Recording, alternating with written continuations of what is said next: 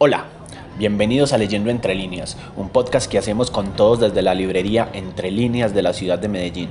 Puedes seguirnos en Facebook como Librería Entre Líneas y en Instagram como arroba Entre Líneas Librería. Este contenido hace parte del proyecto Leyendo Entre Líneas desde el centro de Medellín y es posible gracias a la beca para la consolidación de librerías independientes como Espacios Culturales 2020 del Ministerio de Cultura.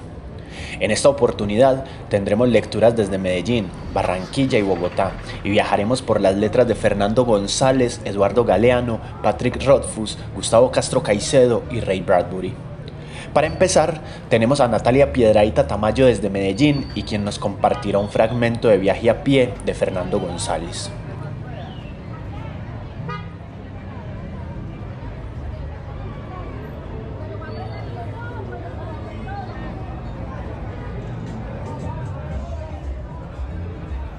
Después de escribir en el álbum de Doña Pilar, salimos al camino y abandonamos el camino. El camino es casi toda la vida del hombre. Cuando está en él, sabe de dónde viene y para dónde va. Caminos son los códigos y las costumbres y las modas. El método es un camino. Por eso Jesucristo, cuando quiso manifestar su infinita importancia, dijo de él, era él, camino. Pero nosotros sentimos en casa de Doña Pilar la rebeldía contra el camino, contra esa línea por donde van todos los hombres, por donde van los arrieros, los agentes comerciales. Sentimos odio por la limitación. Hay en el corazón humano el deseo extraño de librarse del límite. ¿Será este el secreto de la grandeza de Jesucristo y de Sócrates? Los dos dominaron el universo, dieron normas al mundo y ninguno de ellos escribió. Una vez escribió Jesucristo, pero lo hizo en la arena y nadie supo qué. No escribieron, es decir, no se limitaron. ¿Por qué hablar del poder de la imprenta? ¿Qué escritor es comparable a esos dos que nada escribieron y que dominan la humanidad como dos infinitos caminos invariables? ¿Será este el secreto de la belleza de las obras de Shakespeare? Ese Hamlet apenas pronunció unos dos monólogos de ideas limitadas. Quedó vago, semejante a esos dos que nada escribieron. Todos los grandes héroes están en la leyenda. Los limitados, los hombres biografiados, los que han concretado su pensamiento y su vida, son pobres hombres, despreciables como todo hombre. El hombre es un animal que suda, que digiere, que elimina toxinas, que desea la mujer ajena y todo lo ajeno, y que apenas por instantes piensa. De vez en vez aparece una luz en esa inmensa noche del alma encarnada. Apenas por instantes separados por siglos aparece un sentimiento o una idea noble para salvar, redimir este saco humano de podredumbre. ¿Cuánto hace que le dieron la cicuta a Sócrates o que crucificaron a Cristo? De ahí para acá, no hay sino sudor y deseo de rapiña. La humanidad se agarra desesperadamente a sus grandes hombres, les compone sus vidas con leyendas, corrige sus actos, los pule, pues los grandes hombres fueron en realidad seres vulgares el 98% de sus vidas. Apenas muere uno que haya logrado pensar, sentir y obrar, lo coge la humanidad desesperadamente y perfecciona su imagen. ¿Y qué sería del hombre si no fuera por esos semidioses que lo sugestionan y lo obligan por momentos a inhibir, no los instintos de la fiera, sino del animal sucio que es? No ha habido San Francisco, ni César, ni Espinosa. A ellos los creó la humanidad guiada por el deseo de purificarse. ¿Qué aridez nuestras vidas dentro de los límites de los caminos y la piel? Casi todo el tiempo vivimos porque la entrada a la muerte está muy bien guardada. Y lo que es el concepto de santo y de héroe. Seres que inhibieron sus pasiones horribles, seres que lucharon contra la monstruosidad. Fueron hombres que desearon no serlo. El héroe y el santo son el resultado del asco que tiene el hombre por sí mismo. ¿En dónde está la serenidad? Leonardo da Vinci apenas tenía momentos para dedicar a sus obras. La serenidad del más sereno y la sabiduría del más sabio eran momentos. El camino hace adelantar, y al mismo tiempo es un obstáculo. ¿Quién se atreve a modificar el camino?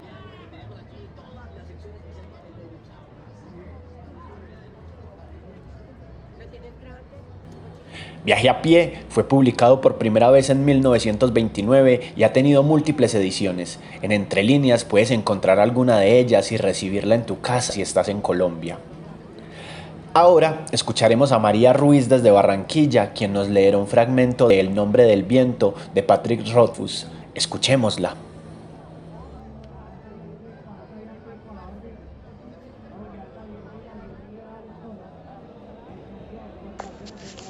Hola, soy Marema Designs de Barranquilla, Colombia, y les vengo a leer un fragmento del libro El nombre del viento de Patrick Rothfuss, capítulo 18. Caminos hacia lugares seguros. Quizá la mayor facultad que posee nuestra mente sea la capacidad de sobrellevar el dolor. El pensamiento clásico nos enseña las cuatro puertas de la mente, por las que cada uno pasa según sus necesidades. La primera es la puerta del sueño. El sueño nos ofrece un refugio del mundo de todo su dolor. El sueño marca el paso del tiempo y nos proporciona distancia de las cosas que nos han hecho daño. Cuando una persona resulta herida, suele perder el conocimiento. Y cuando alguien recibe una noticia traumática, suele desvanecerse o desmayarse. Así es como la mente se protege del dolor, pasando por la primera puerta. La segunda puerta es el olvido. Algunas heridas son demasiado profundas para curarse o para curarse deprisa. Además, muchos recuerdos son dolorosos y no hay curación posible. El dicho de que el tiempo todo lo cura es falso. El tiempo cura la mayoría de las heridas. El resto están escondidas detrás de esa puerta. La tercera es la puerta de la locura. A veces la mente recibe un golpe tan brutal que se esconde en la demencia. Puede parecer que no sea beneficioso, pero lo es. A veces en realidad es solo el dolor y para huir de ese dolor la mente tiene que abandonar la realidad. La última puerta es la de la muerte el último recurso. Después de morir, nada puede hacernos daño, o eso nos han enseñado. Después de que mataran a mi familia, me adentré en el bosque y dormí. El cuerpo me lo exigía, y mi mente utilizó la primera puerta para aliviar el dolor que me embargaba. La herida quedó cubierta hasta que llegara el momento propicio para la curación. Era un mecanismo de defensa. Una buena parte de mí dejó de funcionar. Se apagó, por así decirlo. Mientras mi mente dormía, gran parte de los detalles dolorosos del día anterior se escondieron detrás de la segunda puerta, pero no del todo. No olvidé lo que había pasado y sin embargo el recuerdo quedó amortiguado, como si lo viera a través de una tupida gasa. Si hubiera querido, habría podido recordar las caras de los muertos, la cara de aquel hombre de ojos negros, pero no quería recordar. Empujé esos pensamientos y dejé que acumularan polvo en un rincón de mi mente que utilizaba poco. Soñé no con sangre, ojos vidriosos y olor a pelo quemado, sino con cosas más agradables. Y poco a poco la herida dejó de dolerme.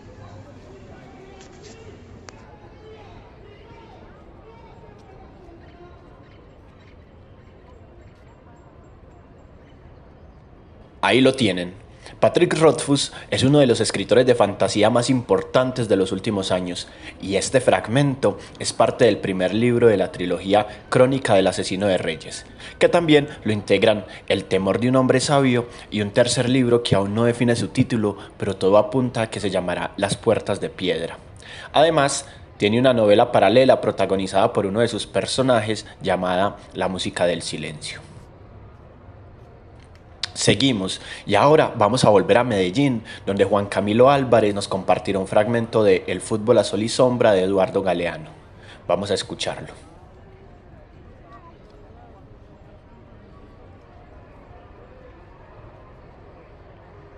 Hola, soy Juancho Serrano desde Medellín, Colombia, y voy a leerles un fragmento del libro El fútbol a sol y sombra de Eduardo Galeano.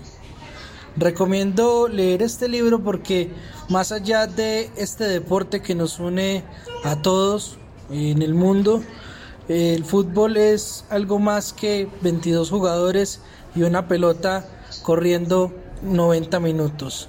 Es un estilo de vida, es una religión, por decirlo así, es un momento en el que convergen gente de todo tipo.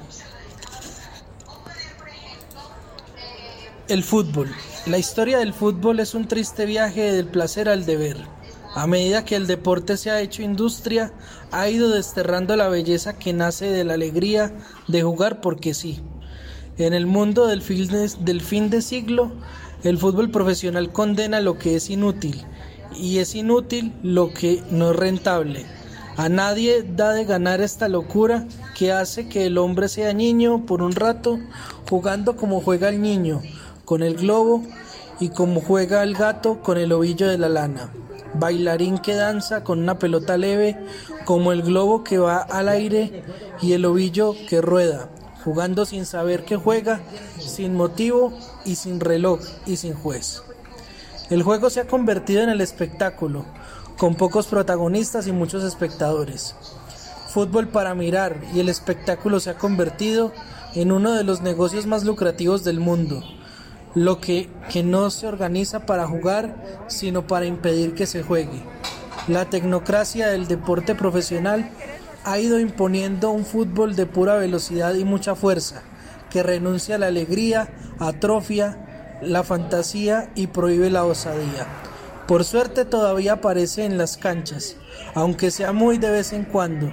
Algún descarado cara sucia que sale del libreto y comete el disparate de gambetear a todo el equipo rival, y al juez y al público de las tribunas, por el puro goce del cuerpo que se lanza a la prohibida aventura de la libertad.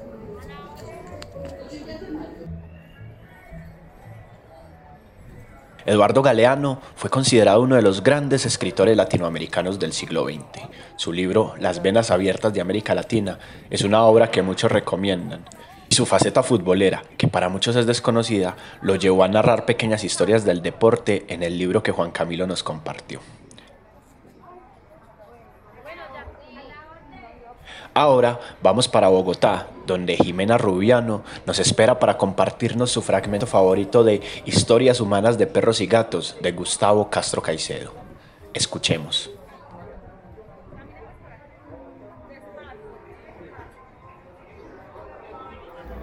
Hola, mi nombre es Jimena Rubiano y desde Bogotá les voy a contar un fragmento del libro que se llama Historias Humanas de Perros y Gatos del señor Gustavo Castro Caicedo. Son pequeñas historias de algunos personajes con sus animales de compañía. Por ejemplo, el señor Álvaro Castaño Castillo nos habla sobre su perro Gaspar. Y esto inicia así. Voy a tratar de reconstruir este episodio de mi vida. Me acuerdo que el jueves 2 de noviembre de 1990 había llegado de Bogotá a mi finca del Totumo, distante de la capital 120 kilómetros. Como siempre, Gaspar viajó apoyándose en mí con medio cuerpo fuera de la ventana de la camioneta. Llegamos a eso del mediodía y de inmediato salimos a pie hacia la parte alta de la finca para bajar durante algunos minutos a la tienda de Fausto Conde a tomar una gaseosa. Ese fue el momento fatal. Gaspar, que habitualmente estaba adherido a mí, se distrajo y no se dio cuenta de que yo entraba en la tienda de Fausto. Supuso que yo había seguido caminando por la carretera que conduce al paso y se fue detrás de mí, sin pensar que iba tras un fantasma. Imaginen la angustia con que caminó primero lentamente y después en una carrera desesperada a lo largo de la carretera, mientras yo saboreaba mi gaseosa. Cuando salí de la tienda me dirigí a la casa de mi finca, preguntando por Gaspar. ¿Dónde está Gaspar? preguntaba, y en ese dónde iba creciendo las dimensiones de mi angustia. Nadie lo había visto. Recuerdo que nadie me contestaba, que entré progresivamente en pánico. Recuerdo haber escuchado una voz que decía, Gaspar se perdió. Era una voz que no había escuchado nunca y que probablemente nunca existió. Era la voz de mi propio pánico. Para colmo de desventuras, mi conductor habitual Macario se había quedado en Bogotá por razones que ya no recuerdo. Yo estaba en manos de un conductor emergente llamado Hernando, a quien grité históricamente, Hernando, Hernando, vámonos rápido a la carretera, vuelve Hernando, vamos hacia el paso. En la tiendita donde ofrecen papayas sobre una mesa desvencijada, me dijeron, sí doctor, el perrito pasó hace un rato, se veía que estaba desesperado, Siguió corriendo hacia el paso. Y cien metros adelante, en la casa de los Moyas me dijeron, sí doctor, acaba de pasar por aquí. Uy, ojalá no haya cogido la carretera central, porque ahí sí lo espicha un camión.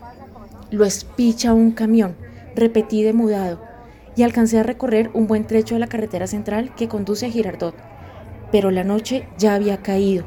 Desolado, decidí regresar al Totumo para madrugar al día siguiente.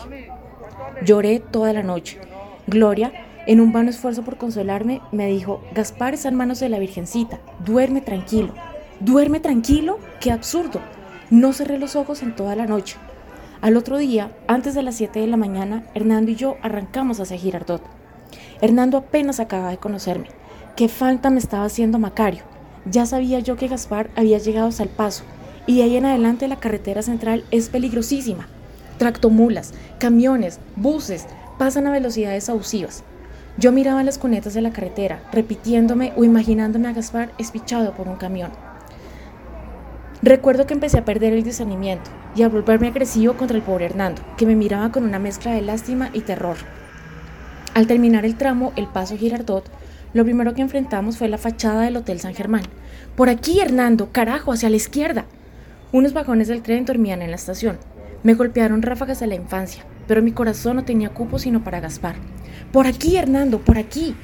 Doctor, pero si ya hemos pasado varias veces. No importa, le contestaba yo demencialmente, y parece que ya había entrado en trance. Hernando, lléveme a la empresa de teléfonos. Llamé a Lucila, mi servidora de tantos años. Lucila, ¿Gaspar tenía puesta la medalla de plata con la dirección y los teléfonos? Un hilillo de voz aterrorizada me respondió, no, doctor, se me olvidó ponérsela. Aquí tengo la medalla. Regresé a mi camioneta con ojos fosforescentes y creo que ahí comenzó el trance que estoy describiendo con total y desnuda veracidad. Por allá dice prohibido, doctor. Pues pase esa valla. Pero, doctor, pásela, carajo. Un girardot frenético, lleno de vehículos acesantes, no cerraba el paso. Los pitos eran ensordecedores. Hasta aquí llegamos, doctor. ¿Cómo que hasta aquí llegamos? ¿Qué quiere decir? Mire, doctor, vía cerrada. Pues atraviésela. Perdida la referencia del Hotel San Germán, quedé enfrentado sin brújula a un Girardot impenetrable y hostil, tan desconocido para mí como podían serlo el Cairo o Estambul. Gaspar gemía dentro de mí. Por aquí, dije una vez más. El pobre Hernando, sumiso y ya resignado a atender las órdenes de un demente, salió del nudo de vehículos y de un tirón colocó la camioneta frente a una verja de barrotes metálicos. Al otro lado de esa verja había un patio mezquino con jardincillo de rosas. Milagro. Allí estaba Gaspar. Indignado se debatía ante un niñito que quería cabalgarlo. Me arrojé de la camioneta en busca de Gaspar. Él se libró del niñito que lo hostigaba, me vio y empezó a dar los gritos de amor que eran para mí familiares. Lloramos largamente, yo invadido por la gratitud y Gaspar por esa culminación de lealtad que solamente conocen y practican los perros. Gaspar me lamía, me devoraba con su amor. El niño se me acercó y me dijo, al perrito no le pasó nada, porque yo lo salvé. Era un niñito milagroso y mágico, como el pequeño príncipe de Super. Le di un beso en la frente y le dije, el mes próximo te voy a traer un regalito de Nochebuena. Bueno, muchas gracias y que estén muy bien. Hasta pronto. Gustavo Castro Caicedo es un periodista y escritor colombiano que tiene más de 30 libros publicados y es conocido por su vínculo con el movimiento animalista. Sus libros sobre medios de comunicación y televisión son motivo de estudio en diferentes facultades de comunicación del país. El capítulo de hoy lo cerraremos en Bogotá, en la voz de Ángela Cruz, que nos leerá un fragmento de Fahrenheit 451 de Ray Bradbury. Vamos a escucharla. Hola, mi nombre es Ángela Cruz y estoy leyendo desde Bogotá. Voy a leer un fragmento del tercer capítulo de la novela Fahrenheit 451 de Ray Bradbury. Una novela que nos debería llamar mucho la atención en estos días. Fahrenheit 451 está ambientada en una sociedad en la que se ha decidido hacer una quema sistemática de libros. Y esta quema es ejecutada por los bomberos. Su protagonista, Montag, eh, cambia de parecer acerca de esta perspectiva gracias al encuentro con una chica muy particular y con los libros precisamente. Se ha hablado mucho de Fahrenheit 451 a lo largo de la historia como una novela que critica los regímenes totalitarios, la censura y las limitaciones a la circulación de las ideas. Sin embargo, Bradbury en 1993, en uno de los prólogos a, su obra, nos aclara que hay algo más allí, y es el miedo a lo que hace la saturación de información con nosotros. Cómo estar bombardeados constantemente, por ejemplo, en nuestro contexto de redes sociales, a veces eh, limita nuestra memoria, nuestra capacidad de relacionarnos con otros, nuestra capacidad de acceder al conocimiento, de profundizar, de ser introspectivos. Pensémoslo en esta época en la que leemos más titulares que noticias y en las que esas noticias en su mayoría son falsas. Así que va este fragmento. Escuche, dijo Granger cogiéndolo por un brazo y andando a su lado mientras apartaba los arbustos para dejarle pasar. Cuando era niño mi abuelo murió, era escultor. También era un hombre muy bueno, tenía mucho amor que dar al mundo y ayudó a eliminar la miseria en nuestra ciudad y construía juguetes para nosotros y se dedicó a mil actividades durante su vida. Siempre tenía las manos ocupadas. Y cuando murió, de pronto me di cuenta de que no lloraba por él, sino por las cosas que hacía. Lloraba porque nunca más volvería a hacerlas, nunca más volvería a labrar otro pedazo de madera y no nos ayudaría a crear pichones en el patio, ni tocaría el violín como él sabía hacerlo, ni nos contaría chistes. Formaba parte de nosotros, y cuando murió todas las actividades se interrumpieron y nadie era capaz de hacerlas como él. Era individualista, era un hombre importante. Nunca me he sobrepuesto a su muerte. A menudo pienso en las tallas maravillosas que nunca han cobrado forma a causa de su muerte. Cuántos chistes faltan al mundo y cuántos pichones no han sido tocados por sus manos. Configuró el mundo, hizo cosas en su beneficio. La noche en que falleció, el mundo sufrió una pérdida de 10 millones de buenas acciones. Mounchak anduvo en silencio. Millie, Millie, murmuró. Millie. ¿Qué? Mi esposa, mi esposa. Pobre Millie, pobre Millie. No puedo recordar nada. Pienso en sus manos, pero no las veo realizar ninguna acción. Permanecen colgando flácidamente a sus lados, o están en su regazo o hay un cigarro entre ellas. Pero eso es todo. Montag se volvió a mirar hacia atrás. ¿Qué diste a la ciudad, Montag? Ceniza. ¿Qué se dieron los otros mutuamente? Nada. Ranger permaneció con Montag mirando hacia atrás. Cuando muere, todo el mundo debe dejar algo detrás, decía mi abuelo. Un hijo, un libro, un cuadro, una casa, una pared levantada, un par de zapatos o un jardín plantado. Algo que tu mano tocará de un modo especial. De modo que tu alma tenga algún sitio a donde ir cuando tú mueras y cuando la gente mire ese árbol o esa flor que tú plantaste, tú estarás allí. No importa lo que hagas, decía, en tanto que cambies algo respecto a cómo era antes de tocarlo, convirtiéndolo en algo que sea como tú después de que separes de ello tus manos. La diferencia entre el hombre que se limita a cortar el césped y un auténtico jardinero está en el tacto. El cortador de césped igual podría no haber estado allí. El jardinero está allí para siempre. Granger movió una mano. Mi abuelo me enseñó una vez, hace 50 años, unas películas tomadas desde cohetes. ¿Ha visto alguna vez el hongo de una bomba atómica desde cientos de kilómetros de altura? Es una cabeza de alfiler, no es nada. Y a su alrededor, la soledad. Mi abuelo pasó una docena de veces la película tomada desde el cohete y después manifestó su esperanza de que algún día nuestras ciudades se abrirían para dejar entrar más verdor, más campiña, más naturaleza, que recordar a la gente que solo disponemos de un espacio muy pequeño en la tierra y que sobreviviremos en ese vacío que puede recuperar lo que ha dado con tanta facilidad como echarnos el aliento a la cara o enviarnos al mar para que nos diga que no somos tan importantes. Cuando en la oscuridad olvidamos lo cerca que estamos del vacío, decía mi abuelo, algún día se presentará y se apoderará de nosotros porque habremos olvidado lo terrible y real que puede ser. ¿No se da cuenta? Granger se volvió a montar. El abuelo lleva muchos años muerto, pero si me levantara el cráneo, por Dios, en las circunvoluciones de mi cerebro encontraría las claras huellas de sus dedos. Él me tocó. Como he dicho antes, era escultor. Detesto un romano llamado Statu Quo, me dijo. Llena tus ojos de ilusión, decía. Vive como si fueras a morir dentro de diez segundos. Ve al mundo. Es más fantástico que cualquier sueño real o imaginario. No pidas garantías, no pidas seguridad. Nunca ha existido algo así. Y si existiera, estaría emparentado con el gran perezoso que cuelga boca abajo de un árbol y todos y cada uno de los días empleada la vida en dormir. Al diablo con esto, dijo. Sacude el árbol y haz que el gran perezoso caiga sobre su trasero.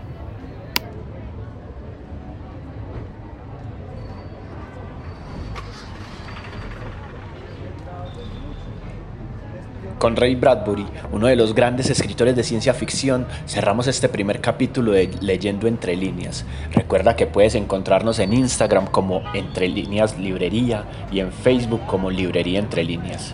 Además, que estamos ubicados en la avenida La Playa de la ciudad de Medellín y hacemos envíos a todo el país. Yo soy Juan C. Molina, puedes seguirme en todas las redes como arroba juancms y allí encontrar el formulario en el que puedes compartir tu fragmento favorito de un libro. Nos leemos en una próxima oportunidad. Leyendo entre líneas es un podcast realizado con los recursos del apoyo a librerías del Ministerio de Cultura y en el que participan personas que se dieron sus audios para fomentar la lectura.